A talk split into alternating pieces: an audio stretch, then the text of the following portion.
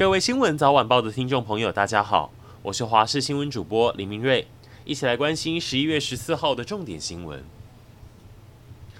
警察脱序行为，彰化和美一位黄姓员警仗着自己准备离职，竟然故意穿警察制服去用瓦斯炉点烟，还用臀部夹仙女棒晃动，做出不雅动作，还把这些都拍成影片 PO 上网。更附上一句话，表示这些影片都是他的所长拍的，要罚就连带罚。现在追查下来，发现原来他根本是不满过去的考绩被所长打丙级，刻意报复。新竹竹东一名男子常常沿路向人伸手乞讨，问说能不能给他一百块，甚至还指定要一百块，不是一百他不收。有些人不给。又要他去找社会局或报警，他就直接落跑。我们记者实际追查才发现，这男子可能比你我都有钱。他常常收完钱后被发现会去邮局点钞换新钞，有次还被看到口袋应该有目测超过一万块的现金。有钱之外，还有一栋自己的房子。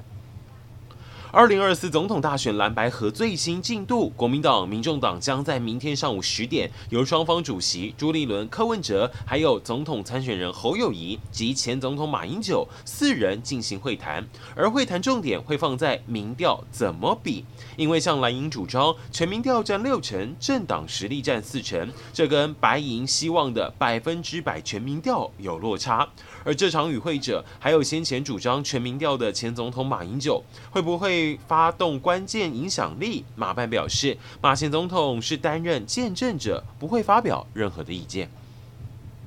立冬过后，风面来袭，彰化县的渔民在外海捕获一千两百尾首批野生鲜头乌，肥美的乌鱼随着渔网上岸，一早进到渔港开卖，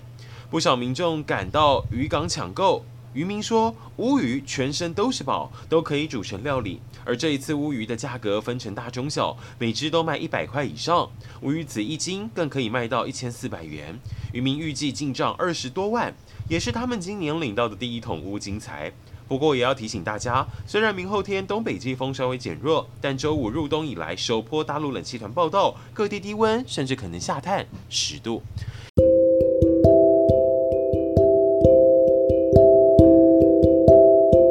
以上就是今天的新闻，非常感谢您的收听。